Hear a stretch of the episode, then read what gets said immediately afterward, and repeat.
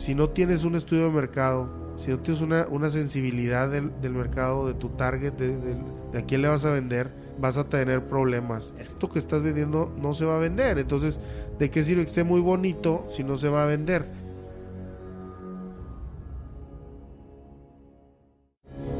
Sabemos que el aprendizaje te vuelve inmortal y para ganarle esa batalla a la ignorancia, hoy vamos a viajar directamente al Olimpo. Platicaremos con un coloso experto en su área y aprenderemos la estrategia maestra para tener éxito en cada proyecto. Estos secretos son para ti que quieres dejar un legado en este mundo. Yo soy Eliud Isguerra. Bienvenidos al podcast Titanes.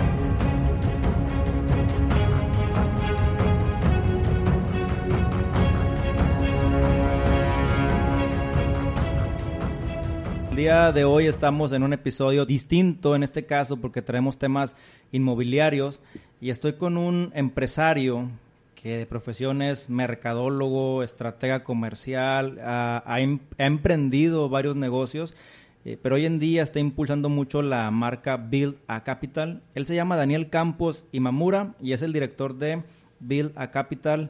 Daniel, bienvenido al programa. Muchas gracias, Eliud. Este, gracias por tu invitación. Y bueno, aquí estamos eh, a, a sus órdenes. Gracias. Platícanos, Daniel, ¿qué viene siendo Build a Capital? Pues Villa Capital es una empresa que desarrollamos hace alrededor de 15 años con la intención de eh, generar una plataforma de negocios inmobiliarios para poder contar con lo que se necesita para crear proyectos inmobiliarios. O sea, el, el- el sector inmobiliario es un clúster muy grande y ahora se requieren muchísimas más eh, disciplinas para poder hacer bien, bien, bien los proyectos. Ahora, el tema de los proyectos inmobiliarios es que es una inversión bastante fuerte, aunque sea un proyecto pequeño, entonces pues no lo puedes dejar así como que a- al azar muchas cosas, lo tienes que hacer todo bien medido, bien planeado y por medio de Builda Capital estamos en, el tema de, la evaluación de proyectos, la auditoría de obras inmobiliarias y así como el, el levantamiento de fondos de capital para, para el desarrollo de estos proyectos. Ok, perfecto, Daniel. Tú lo has comentado muy bien. Eh, ahora, afortunadamente, tenemos más oportunidades porque es un in- invertir en temas inmobiliarios obviamente sabemos que es de alta inversión pero ya está muy abierto ahora a que podamos acercarnos a, empresas como las tuyas a, lo mejor alguna fibra a lo mejor invertir incluso en línea Eh, ya se está abriendo ese pool a más personas y lo que me gusta de, de Build Capital como evaluadores de proyectos que son y, y la charla de hoy está enfocada en eso es si tú eres emprendedor, si tú eres arquitecto, si tú tienes un terreno por ahí, si tú quieres ser desarrollador, algo de decir, ¿sabes qué? Quiero invertir. La pregunta del millón de todos es, o sea, tengo la idea, tengo las ganas, quiero hacer esto, pero no sé si me vayan a hacer caso, no sé si lo que estoy haciendo o está empujando, ya sea inmobiliario o no, si realmente vaya a sonar viable en algún evaluador de proyecto como lo son ustedes. Entonces, ¿cómo le hacemos o cómo un, emprendedor debe demostrar su proyecto para que alguien como Build a Capital se fije en él? ¿Qué tips y estrategias nos puedes dar para toda la gente que nos escucha de cómo hacer una, buena estrategia para el, fundraising? Bueno, primero que nada, en este negocio de los proyectos inmobiliarios, en este sector, todos los arquitectos, cuando salen de, de facultad de, de arquitectura en la universidad, pues son al, al- al final son emprendedores, ¿no? Salen, salen, trabajan en una empresa, adquieren algo de experiencia y, y lo que sigue es ellos hacer sus, sus propuestas, ¿no? Sus, sus diseños. Sus renders, su- eh, sí, exactamente, sus propuestas para llevar a a- a una realidad, ¿no? el AutoCAD todavía se usa. Pues eh, mira, yo, yo pienso que los, yo he visto arquitectos que todavía lo hacen a mano, ¿no? O sea, todavía me ha tocado arquitectos que hacen las cosas con, con la, con el, en el, en el respirador, con sus reglas y todo, y todo lo hacen a mano. Eh, el, el AutoCAD obvio lo usan, este, y ya usan muchas, este, para toda la planimetría, obviamente el AutoCAD es lo, lo más importante, pero este, los render y todo, y ahora ya inclusive presentan proyectos en realidad aumentada, con, con este Tour virtual. pa- parteos vi- paseos virtuales, todo ese tipo de cosas. Eh, entonces, digo, ese es precisamente el tema de cómo presentar un proyecto. Eh, el, al, entonces digo, pensando en que el arquitecto en este caso es un emprendedor que va a presentar un proyecto y va a levantar fondos, es como cualquier emprendedor que presenta un proyecto de negocios y va a levantar fondos. Yo lo que les recomiendo siempre a los arquitectos eh, que están en esta etapa y que vienen con nosotros y nos dicen, oye, levántame, ayúdame a levantar fondos, este, hay que seguir unos pasitos, ¿no? Hay que, hay que va uno aprendiendo en el camino. Yo en lo personal he tenido la oportunidad, a pesar de, que, de que estoy en una especialidad muy clara que es la comercialización, la parte de mercadotecnia y estrategias, estoy siempre viendo todos los aspectos de un, de un proyecto. Tengo que estar... Es que traes un ojo muy, muy clínico en ese aspecto. De, pues es que fíjate que te tienes que meter en todo, o sea, como mercadólogo tienes esa, esa responsabilidad. Si tú como mercadólogo te centras solamente al tema comercial, estás, eh, estás fuera. Tienes que, tienes que saber cómo son los procesos, tienes que saber el tema financiero, tienes que saber los temas más finos. Por ejemplo, en el, tema inmobiliario, ahorita que lo comento, un tema fino es el tema de regulación, la, tramitología, este, el tema con gobierno. Entonces, oye, si no sabes esto, pues no vas a poder determinar, son variables importantes en la ecuación. Por más bonito que esté el proyecto, más viable, rentable, ¿sabes qué? Esta zona es protegida, patrimonio, gobierno. Por ejemplo, exactamente. Y hay mil cosas ahí. El tema legal, híjole, es un, es un tema que, que, es muy amplio, ¿no? Entonces, cada cosa tiene, oye, que este, esta propiedad estaba intestada, que esta propiedad estaba en, problema legalmente, que era un predio digital y nunca se regularizó, y, o, se, o se regularizó pero no correctamente, y luego nunca fue propiedad como tal, propiedad privada. Entonces, y vas aprendiendo, ¿no? Este, este era un terreno que se consiguió en una subasta pública y luego se cedieron unas tierras al gobierno como donación y entonces ahora tienes un, condominio. Bueno, me han tocado casos que de verdad pues casi como para tesis este, de, para programas de, la en América. Ahí tenemos nosotros nuestro departamento legal en Builda Capital que, que, porque es mucho trabajo lo que tienen que hacer ellos precisamente para poderla checar la viabilidad y la factibilidad de eso. Entonces, una vez que ya checaste es, todas las partes de disciplinas así profesionales, como eso, no se diga la, la parte de ingenierías, no se diga todos los estudios que le tienes que hacer, que mecánica de suelos y geotecnias y todo esto. Eh, y ya que está todo esto, ahora sí vamos a ver el tema de negocio, vamos a ver si esto se va a poder vender, vamos a ver si esto, digo, y lo tienes que hacer, digamos, en paralelo, porque no puedes esperar, eh, esperar a que salgan unos estudios o unos análisis o evaluaciones para luego hacer las otras. Exacto. Tienes que hacerlo todo en paralelo. Pase lo que pase, tienes que trabajar en paralelo, ¿verdad? Exactamente. Entonces, ya cuando tienes más o, más o menos toda la información, eh, digo, y digo más o menos porque estamos hablando de que nunca la tienes completa. Estos proyectos, por ejemplo, haces una programación de cómo se va a invertir en la obra y, eso, y la verdad es que es una proyección. O sea, no puedes saber exactamente cómo se va a hacer, pero con esa proyección puedes hacer un, buen análisis. Entonces, cuando ya tienes esta información, lo que sigue es empezar a checar el tema del negocio, ¿no? Entonces dices, ok, bueno, si yo como inversionista voy a entrar en este negocio, ya está todo cubierto, está todo seguro, tiene estas garantías, tiene este tiempo para que empiece a generar retorno, este, tiene este rendimiento, todo esto, es, es donde empiezas a ver el negocio inmobiliario es digamos que uno de los negocios más completos o más eh, o con más variables o con más temas que ver eh, y por eso es un gran entrenamiento para el emprendedor. Y cada caso es muy este, particular también, ¿verdad? Sí, eh, sí, exacto. Aparte, cada caso tiene sus retos, entonces te capacita muy bien para el tema de, emprendimiento. Entonces, digo, yo les recomiendo que de cualquier forma a todos los emprendedores le echen un ojito. Oye, que quiero invertir aunque no sea solo para invertir, o sea, échale un ojito nomás como una capacitación, como una buena manera de, aprender a cómo presentar o generar un proyecto completo de negocios para poder luego hacer tu empresa. Eh, he visto muchas veces, como comentabas hace un momentito, yo he tenido el gusto de emprender varios negocios y, hemos tenido que aprender mucho y, aprender a presentar estos negocios. Ahora, estos últimos años en Builda Capital, eh, creo que nos han hecho expertos en la presentación de proyectos.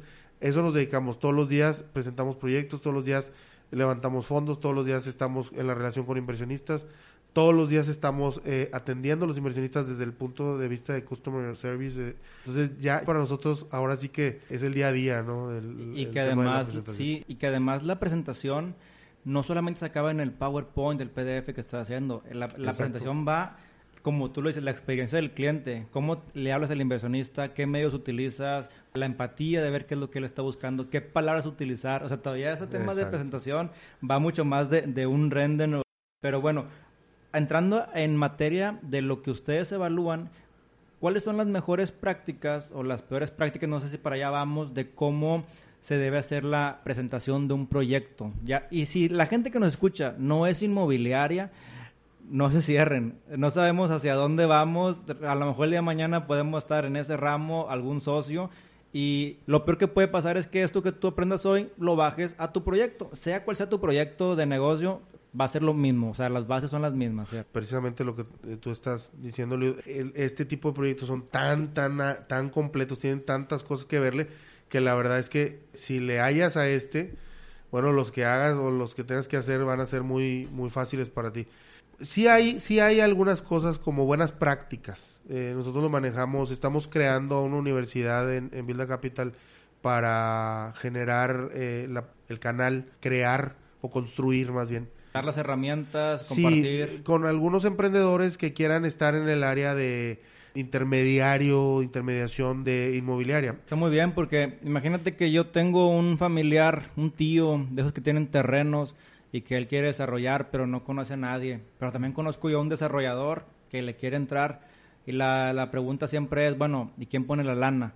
Yo puedo ser esa persona intermediaria que una a mi tío, que una a mi amigo desarrollador y hacer la presentación, tal vez coachado o asesorados con ustedes de cómo hacer esta propuesta, le damos toda la información que se requiere para que ustedes la presenten a la gente que es inversionista. Y ahora sí, los cuatro o cinco podemos empezar a trabajar y empezar a generar ingresos. De El propósito también es que el broker, en este caso, esté a un representante de fondos de inversión. Eh, la idea de nosotros es crear, por eso te decía ahorita, es más construir, no crear, porque la idea es que esta persona se construya como tal, no, no, no se crea. Entonces, eh, el emprendedor que quiera entrar en el negocio inmobiliario, por medio de nuestra universidad, lo iremos construyendo para que pueda él ser el administración, el administrador, perdón, de un fondo de inversión privado. A mí lo personal me causa un problema, o sea, porque digo yo, ¿cómo es posible que no haya más fondos de inversión organizados en México? Todo está por ciertos eh, canales, eh, está muy, muy elitista, yo siento que debe de proliferar un poco más. Por medio del internet han proliferado mucho este, los traders, la gente que o las plataformas en donde puedes invertir en algunos eh, tipos de el, crowdfunding, el Bitcoin vino a revolucionar mucho la manera de, de, hacer los negocios o de poder invertir. Entonces, las fibras, en, en, este caso inmobiliario, que puedes adquirir ciertas partes de, de proyectos grandes, que antes eran para, como tú lo comentas, gente muy, una cúpula muy seleccionada, entonces... Es que precisamente es eso a lo que quiero llegar. Eh, hoy por hoy, para invertir, por ejemplo, en una fibra pública, tienes que ir a una casa de bolsa, tienes que contar con el servicio de un broker. Ah, ya hay brokers eh, en línea, ¿no? O sea, hay, hay, hay traders también en línea, entonces ya lo puedes hacer así, pero me refiero a que necesitas por fuerza esa figura del broker que es un broker, digamos, certificado, se supone, ¿no? Por la Comisión Nacional Bancaria de Valores, que, que dicen, este, este, este cuate sí te puede hacer estas inversiones. Oye, pero, eh, ¿qué pasa cuando yo, por ejemplo, que soy una entidad privada, tengo un proyecto de muy alto impacto, un proyecto inmobiliario, y, y resulta que, pues, no existe una certificación como tal, para decir que, que tengo la capacidad o no de invertir bien tu capital. O sea, digo, no me va a calificar una calificadora de riesgo, no hay una certificadora oficial que me pueda dar una certificación. Entonces, ¿cómo confías en mí? Bueno, la idea es que eh, la confianza se debe de generar, o nosotros creemos que se debe generar a partir de la experiencia, el conocimiento, el tiempo de haber estado en este negocio. Pero entonces tú, emprendedor, pues ya no puedes entrarle al negocio porque no tienes ese tiempo, no tienes esa experiencia, no tienes ese currículum. Entonces, ¿qué hacemos en Builda Capital? Pues te habilitamos con nuestro currículum, con nuestra experiencia, con nuestra plataforma, perdón, y nuestro apoyo para que puedas entrar en el negocio de esa forma, ¿no? Tú sí podrías ser un broker de raíz funding inmobiliario o de levantamiento de fondos inmobiliarios por medio de Builda Capital. Solo no lo sé, o sea, eh, se batalla mucho, ¿sí me explico? Ese es el tema. Va, perfecto. Sí, definitivamente, o sea, brindar las herramientas y las oportunidades para que un proyecto que tengas ahí en mente se pueda llevar a cabo de una manera totalmente profesional, certificado, pero de manera privada, ¿verdad? Exacto. Ahora, Daniel, vámonos ahora sí alguien quiere hacer algo, alguien tiene una idea, tiene una propuesta. ¿Qué es lo que un evaluador analiza, revisa? ¿Tienes alguna analogía o algo para, para que la gente que nos escucha pueda llevarla a su proyecto que tiene a medias o que todavía no empieza? Sí, eh, para el caso de la evaluación de proyectos, nosotros, nuestro primer paso es la búsqueda de estos proyectos. Nosotros lo primero que hacemos es tener un principio para esto, lo manejamos así, no descalificar. No descalificamos ningún proyecto. Sabemos que hay este tema que te estoy comentando, de que muchos van a estar a medias o van a estar mal hechos o todo, pero no lo descalificamos.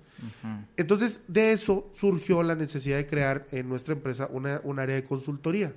¿Y qué hacemos en esta área de consultoría? Bueno, pues los que les faltan cosas, pues los, los coachamos para que lo, lo terminen va a haber un punto en el que si el proyecto no es viable, eh, obviamente, por alguna de las razones que ya platicamos, pues obviamente lo, vamos a tener que negar, negar el, el, sí, exacto, el servicio que nosotros les prestamos del funding, pero pero en la medida de lo posible tratamos de que sea viable, de que se, se pueda lograr. Si no es viable, ustedes le dicen cómo sí podría ser viable tal vez. Si el proyecto te lo da. Y si se prestan ellos para hacer esos cambios, también esa es la otra, ¿no? Hay veces que el líder del proyecto, el diseñador, en este caso, por ejemplo, los, arquitectos, muchas veces no quieren que le cambies nada, ¿no? Ese es un proyecto creativo, entonces no quieren que, sí, se, se, molestan. Entonces ahí hay una dificultad. Eh, entonces, digo, nosotros lo que hacemos es este, tener esta apertura porque creemos que en todos los proyectos hay algo. En todos los proyectos debe haber algo importante. Por, por algo lo están, a alguien se le hizo que podía ser un buen proyecto. Pero, pues como bien dices tú, o sea, llega un punto en el que ya no es posible verlos todos, ¿no? Entonces, nosotros en este momento el volumen que manejamos nos da la oportunidad de, verlos. Nos llevan proyectos al año, más de 200 proyectos que evaluamos y acabamos invirtiendo a lo mejor en un menos de un 10%. Continuamos con el coaching con los que se prestan o con los que deciden que lo hagamos para poder llevar a cabo ese proyecto algún momento dado. Ahora, aquí hay que tomar en cuenta una cosa. El proyecto inmobiliario es un poco diferente que los proyectos de negocios eh, regulares, digámoslo así. Aquí hay poquito donde invertir capital semilla, es poquito, porque si, si llegas a tener que invertir capital semilla es en la tierra, entonces no hay riesgo. Eh, sí hay, sí sucede que algunos fondos de cobertura dicen, no, yo no quiero invertir en la tierra porque yo estoy en Estados Unidos, ¿para qué voy a invertir en tierra en México si no hay un proyecto que me vaya a hacer que esa tierra adquiera más valor? O sea, no me interesa.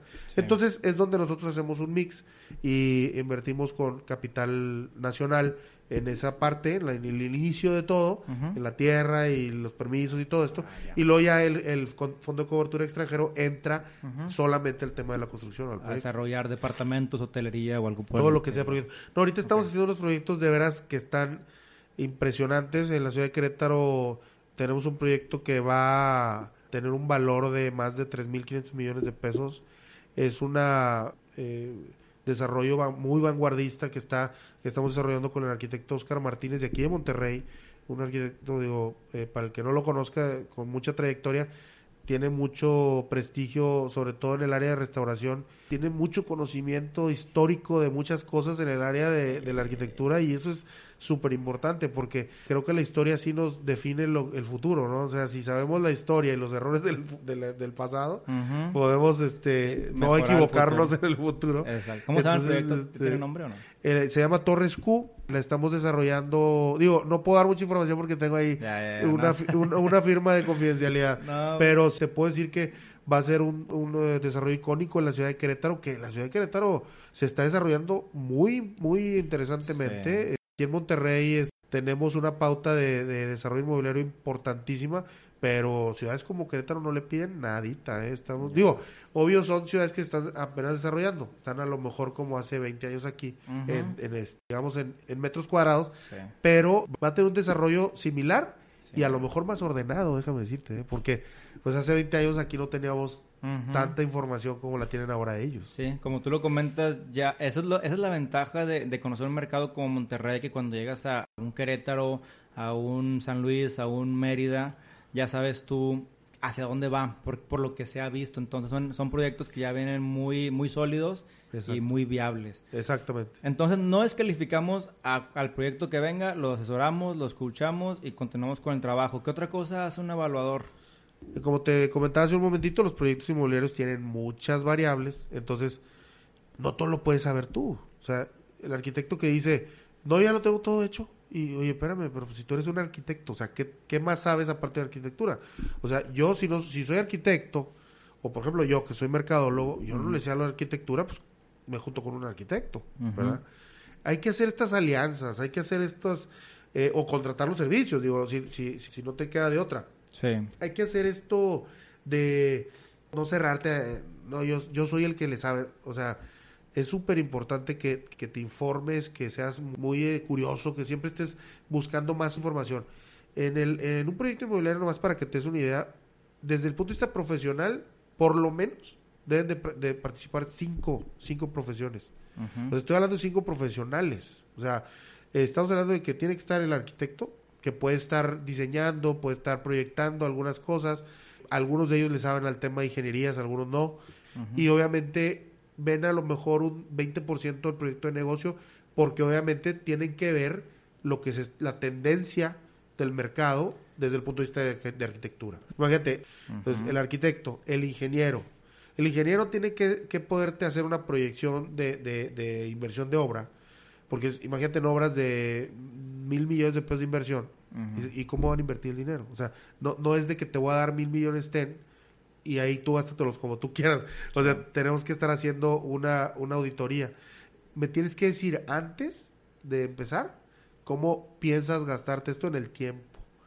Y ya sabes, los ingenieros que son buenísimos para este tema de tiempos y movimientos, pues obviamente considerando muchas otras variables. Oye, que eh, si en tal temporada es de lluvias, ahí no se puede construir al mismo ritmo, tienes que darle en otro ritmo y, y, moverle aquí al, al cálculo, ¿no? Entonces, el ingeniero, más aparte todo lo que es la ingeniería de la construcción, mm. estructural, el tierra, el, de otros tipos especializadas, ¿no? O sea, eh, hidrosanitarias y eléctricas y cualquier cosa. La temperatura te afecta. Temperatura, o sea, eh, aislamientos, hay muchísimas cosas de ingeniería ahí. Luego, tienes que tener un financiero.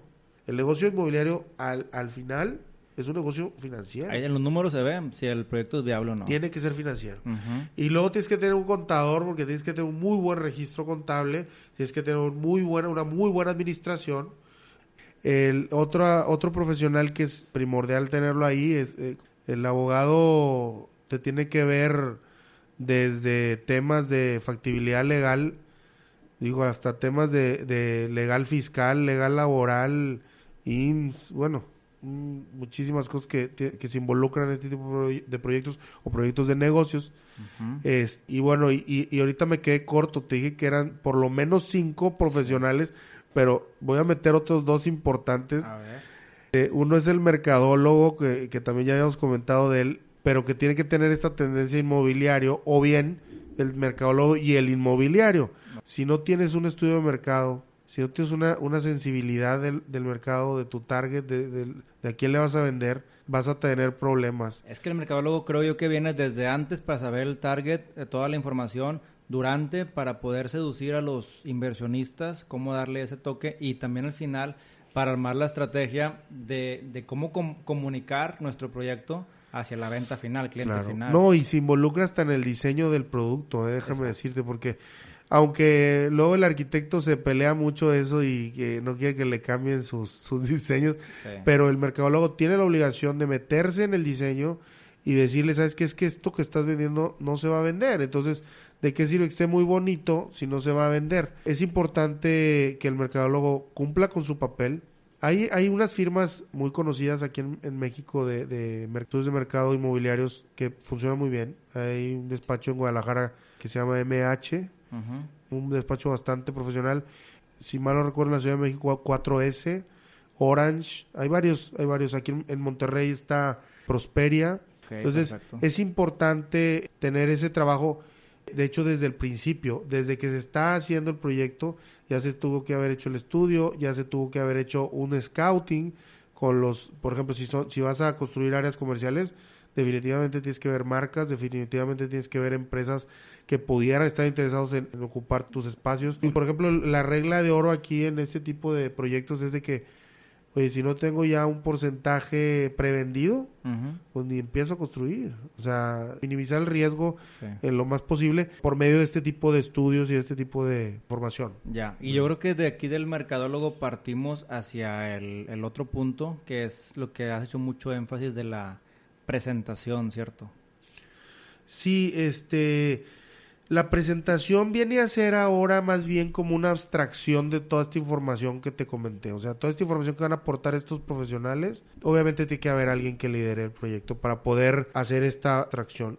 Y entonces el, el proyecto como tal, la presentación, debe ser algo muy, muy conciso, debe ser algo muy visual. Yo he visto presentaciones con realidad aumentada, he visto presentaciones con videomapping monumentales. ¿eh? Hicimos una obra funding para un proyecto en, Miami precisamente, una torre de departamentos, en donde en la presentación eh, se proyectó un video mapping de un time lapse de la obra. Mm. O sea, y estaba haciendo un, loop, o sea, estaba, se construía y se desconstruía, se construía y se construía, ah, y la gente estaba muy, muy, muy emocionada porque, o sea, eso se creó con animación. Ah, he visto, digo, presentaciones, eh, maquetas súper bien hechas que las pones en un, en un área de tu evento con una buena iluminación, en un glorificador bonito.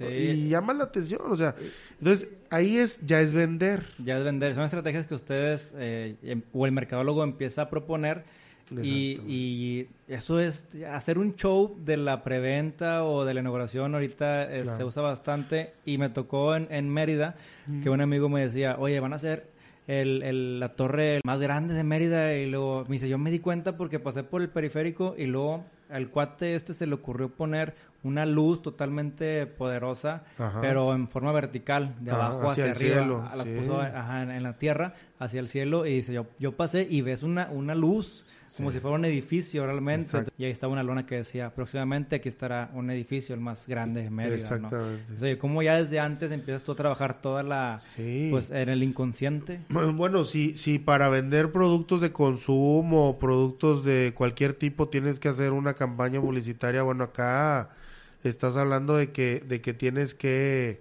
impresionar al, al tanto al inversionista como al cliente final, o sea, al final todo el proceso estás vendiendo. Sí, sí, Entonces, bueno, digo, vamos a suponer que se lo llevas a presentar al inversionista, entonces le llevas esta presentación muy visual, muy, muy atractiva. Y en el tema financiero, que engloba todo lo que hablamos del proyecto de negocio, pues lo más resumido posible, como un producto financiero. O sea, ya no lo vendes ahora sí que Hubo un tiempo que me acuerdo que, pues la explicación era un relajo, ¿no? Es que mire, vamos a hacer esto y vamos a hacer el otro y usted va a invertir tanto, pero va a hacer tanto y así. Y entonces generaba mucho, mucha duda y la duda obviamente no vende. Ya hubo más creatividad de parte del área legal para poder utilizar otro tipo de figuras para poder invertir. Entonces, eh, hacer un producto que sea entendible en el mercado financiero, eh, si, no, si no lo entienden, no lo compran. Eh, recuerda que cuando estás levantando fondos estás vendiendo un producto financiero al final, estás ofreciendo un, una ganancia de una inversión, entonces es un producto financiero, hay que, hay que diseñar bien tu producto. Sí, porque uno para demostrar la expertise que tenemos, queremos mostrar todo a nivel de detalle, el plan de, de gestión del proyecto, donde por etapas y la inversión y la cantidad, y la gente no le importa eso, simplemente es cuánto necesito, cuánto me vas a regresar, cuándo me lo vas a regresar y qué me garantiza que me lo regreses. Exactamente. Sencillo. Esos son los, los tres pasos que yo recomiendo, tanto desde el lado de, levantar, de estar levantando los fondos, como del lado de... Eh, yo también he sido inversionista, de hecho, una de las cosas que aprovecho aquí en mi negocio es precisamente eh, el ver muchos proyectos y, tener la oportunidad de primera mano de ser inversionista. Entonces, también te lo puedo decir desde el punto de vista inversionista, pero más que nada pensando en dar una recomendación de cómo levantar el capital. Como un tip extra, un inversionista siempre va a confiar más en ti si ve que ya tienes algo avanzado. Muchas veces eh, el error que cometen es que llevan el proyecto, híjole, apenas, vamos, acaba de salir del, del horno, acaba de salir del cerebro y ya lo quieren presentar a, a levantar fondos. Yo no desaprovecharía ninguna oportunidad para tratar de levantar fondos, la verdad, es, como ese es mi trabajo, yo, yo cualquier oportunidad la aprovecho, pero en ese camino, si puedo ir añadiéndole más cosas a mi proyecto, va a ser cada vez más fácil. A lo que me refiero yo es de que, por ejemplo, en un proyecto inmobiliario, si tú ya tienes gestionados permisos, es más fácil. Mm. Si tú ya tienes eh, tratado alguna alianza estratégica con algunas empresas para que sean tu tienda ancla en el local comercial que vas a construir, está mejor. O sea, si tú ya tienes gestionado algunos servicios, por ejemplo, la instalación de las tomas de agua, eh, luz, eh, es mejor. O sea, todo lo que le puedas avanzar al proyecto que a lo mejor lo vas a tener que hacer inversión tuya de tu bolsa o no te cuesta nada nomás que el trabajo, pues hazlo, porque el inversionista va de, ah, ya traes esto, ah, ya traes esto otro, ya tienes este avance, o sea, eso es importante, al final es tu proyecto, o sea, no es del inversionista. Entonces tú tienes que tenerle cariño y tienes que irlo haciendo. Te lo digo también porque proyectos de negocio, yo he visto que muchas veces llegan y, oye, inviértela en mi negocio y, oye, ¿cuánto vendes o cuánto has vendido? No, pues nada, oye, pues ponte a vender, o sea, vende una unidad para ver qué pasa, para que tenga retroalimentación. O sea, hay que moverse, ¿sí? Eso es súper importante. Sí, claro, y como bien comentas, a veces son temas tan sencillos que, que dices, bueno, es que si lo hago de nada sirve. No, sí sirve. ¿Por qué? Porque al momento de presentarte a un inversionista, si él te hace esa pregunta capciosa, te dice, ya está, oye, ¿y esto? Ya está, oye, esto está en trámite, oye, ah, bueno, este cuate se ve que quiere trabajar, se ve que, que, trae la idea, pero si nada más está ahorita holgado diciendo, no, invierte en mí, ¿qué has hecho? Pues nada todavía, difícilmente va a confiar en que tu actitud o, compromiso sea tal. Claro. Bueno, no sé, no sé en, otros temas que, que, platicas de emprendimiento, por ejemplo, el, el, tema de otros tipos de proyectos de negocios, cómo los eh, cómo haces tu pitch para presentarlo, para levantar eh, fondos o, ese tipo de cosas.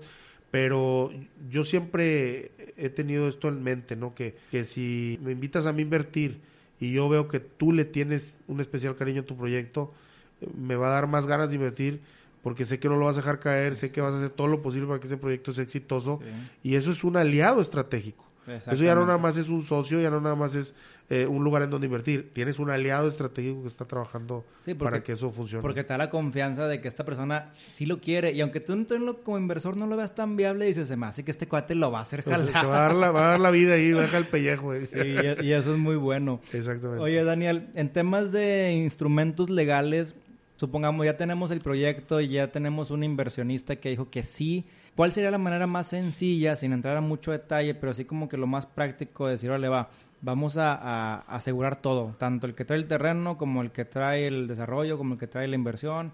¿Cómo podemos trabajar para ya asegurarlo, que sea un hecho de que, órale, ya vamos a empezar. Sí, nuestro cierre, ¿no? Sí. Bueno, mira, si es un tema extenso, ahorita te lo voy a decir así lo más resumido posible, pero si es un tema, vamos, yo creo que hay que tener una plática de eso solamente y con un experto, pero digo, nosotros contamos, como les platiqué ahorita, con, nuestro partner de legal para ese tema.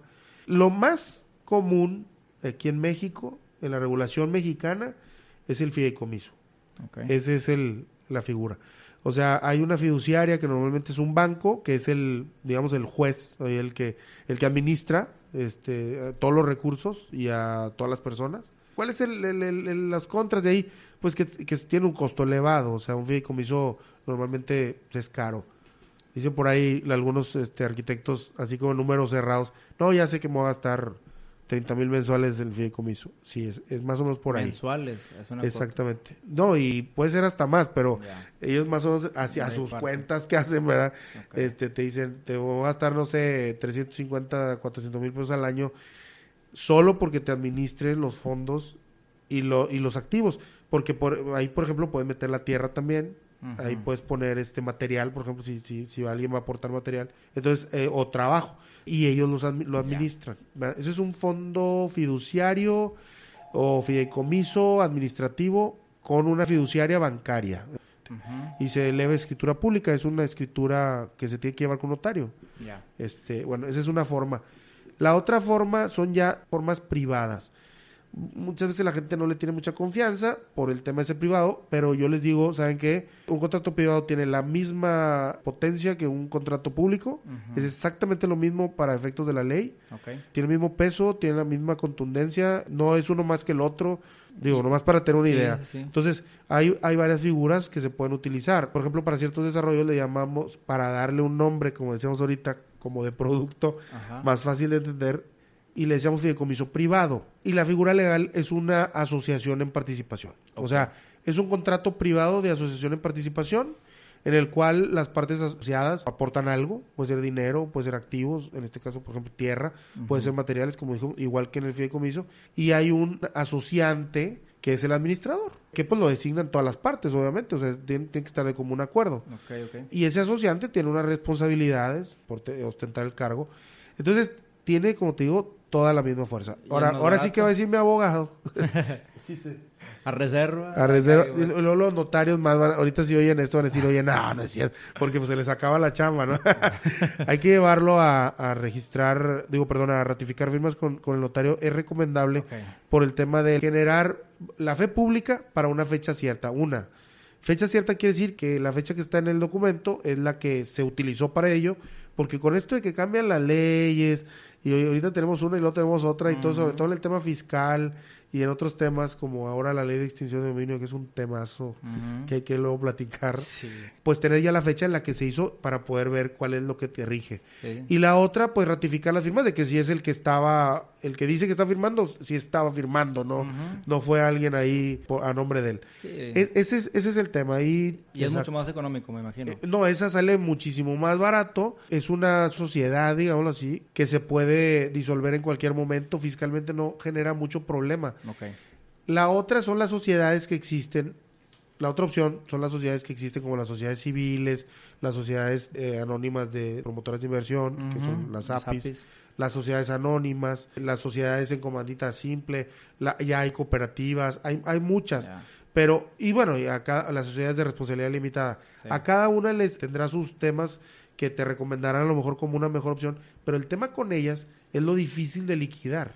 Ah, o sea, una sociedad una persona moral no se liquida tan fácil. Eh, para todo el mundo se les hace muy fácil, vamos y hacemos una SA, pues sí, nada más que después, para liquidarla, es, un tema. O sea, entonces ya tienes que recurrir a los servicios de otro profesional que te ayude a hacer una liquidación de acuerdo. Aparte, le tienes que dar un tratamiento fiscal. O sea, todo el tiempo que está viva, tiene que estarse eh, pues, sí, declarando. O sea, entonces eh, eso cuesta. Entonces yo digo, si es nada más para un proyecto que tiene un, un inicio y un final, esa opción es, es buena. Ahora, en el caso, por ejemplo, de una sociedad que se quiera iniciar para un largo plazo, yo recomiendo la SAPI. Porque la SAPI, pues, es una promotora de inversiones. Entonces, ahí puedes tener socios con un tipo de acción diferente a la de los socios eh, fundadores o socios eh, directivos.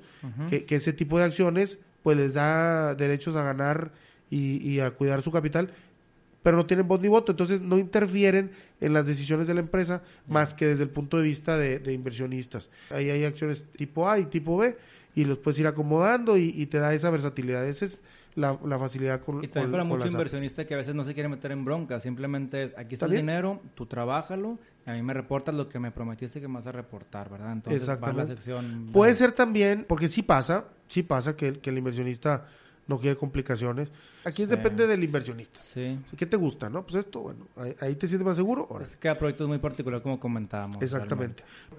Bueno, es un tema muy muy amplio, muy interesante. Si quisiéramos entrar en mucho detalle, pues no terminamos. mucho, mucho tiempo, pero estamos dejando un panorama muy claro de la gente que quiere hacer un proyecto, que lo quiere trabajar o que ve la oportunidad de cómo irlo armando. Ya si después quieren entrar, ahora sí ya a detalle con lo que traen, tenemos a Build the Capital para que trabaje con ellos de la mano y también, ¿por qué no?, buscar socios o inversionistas.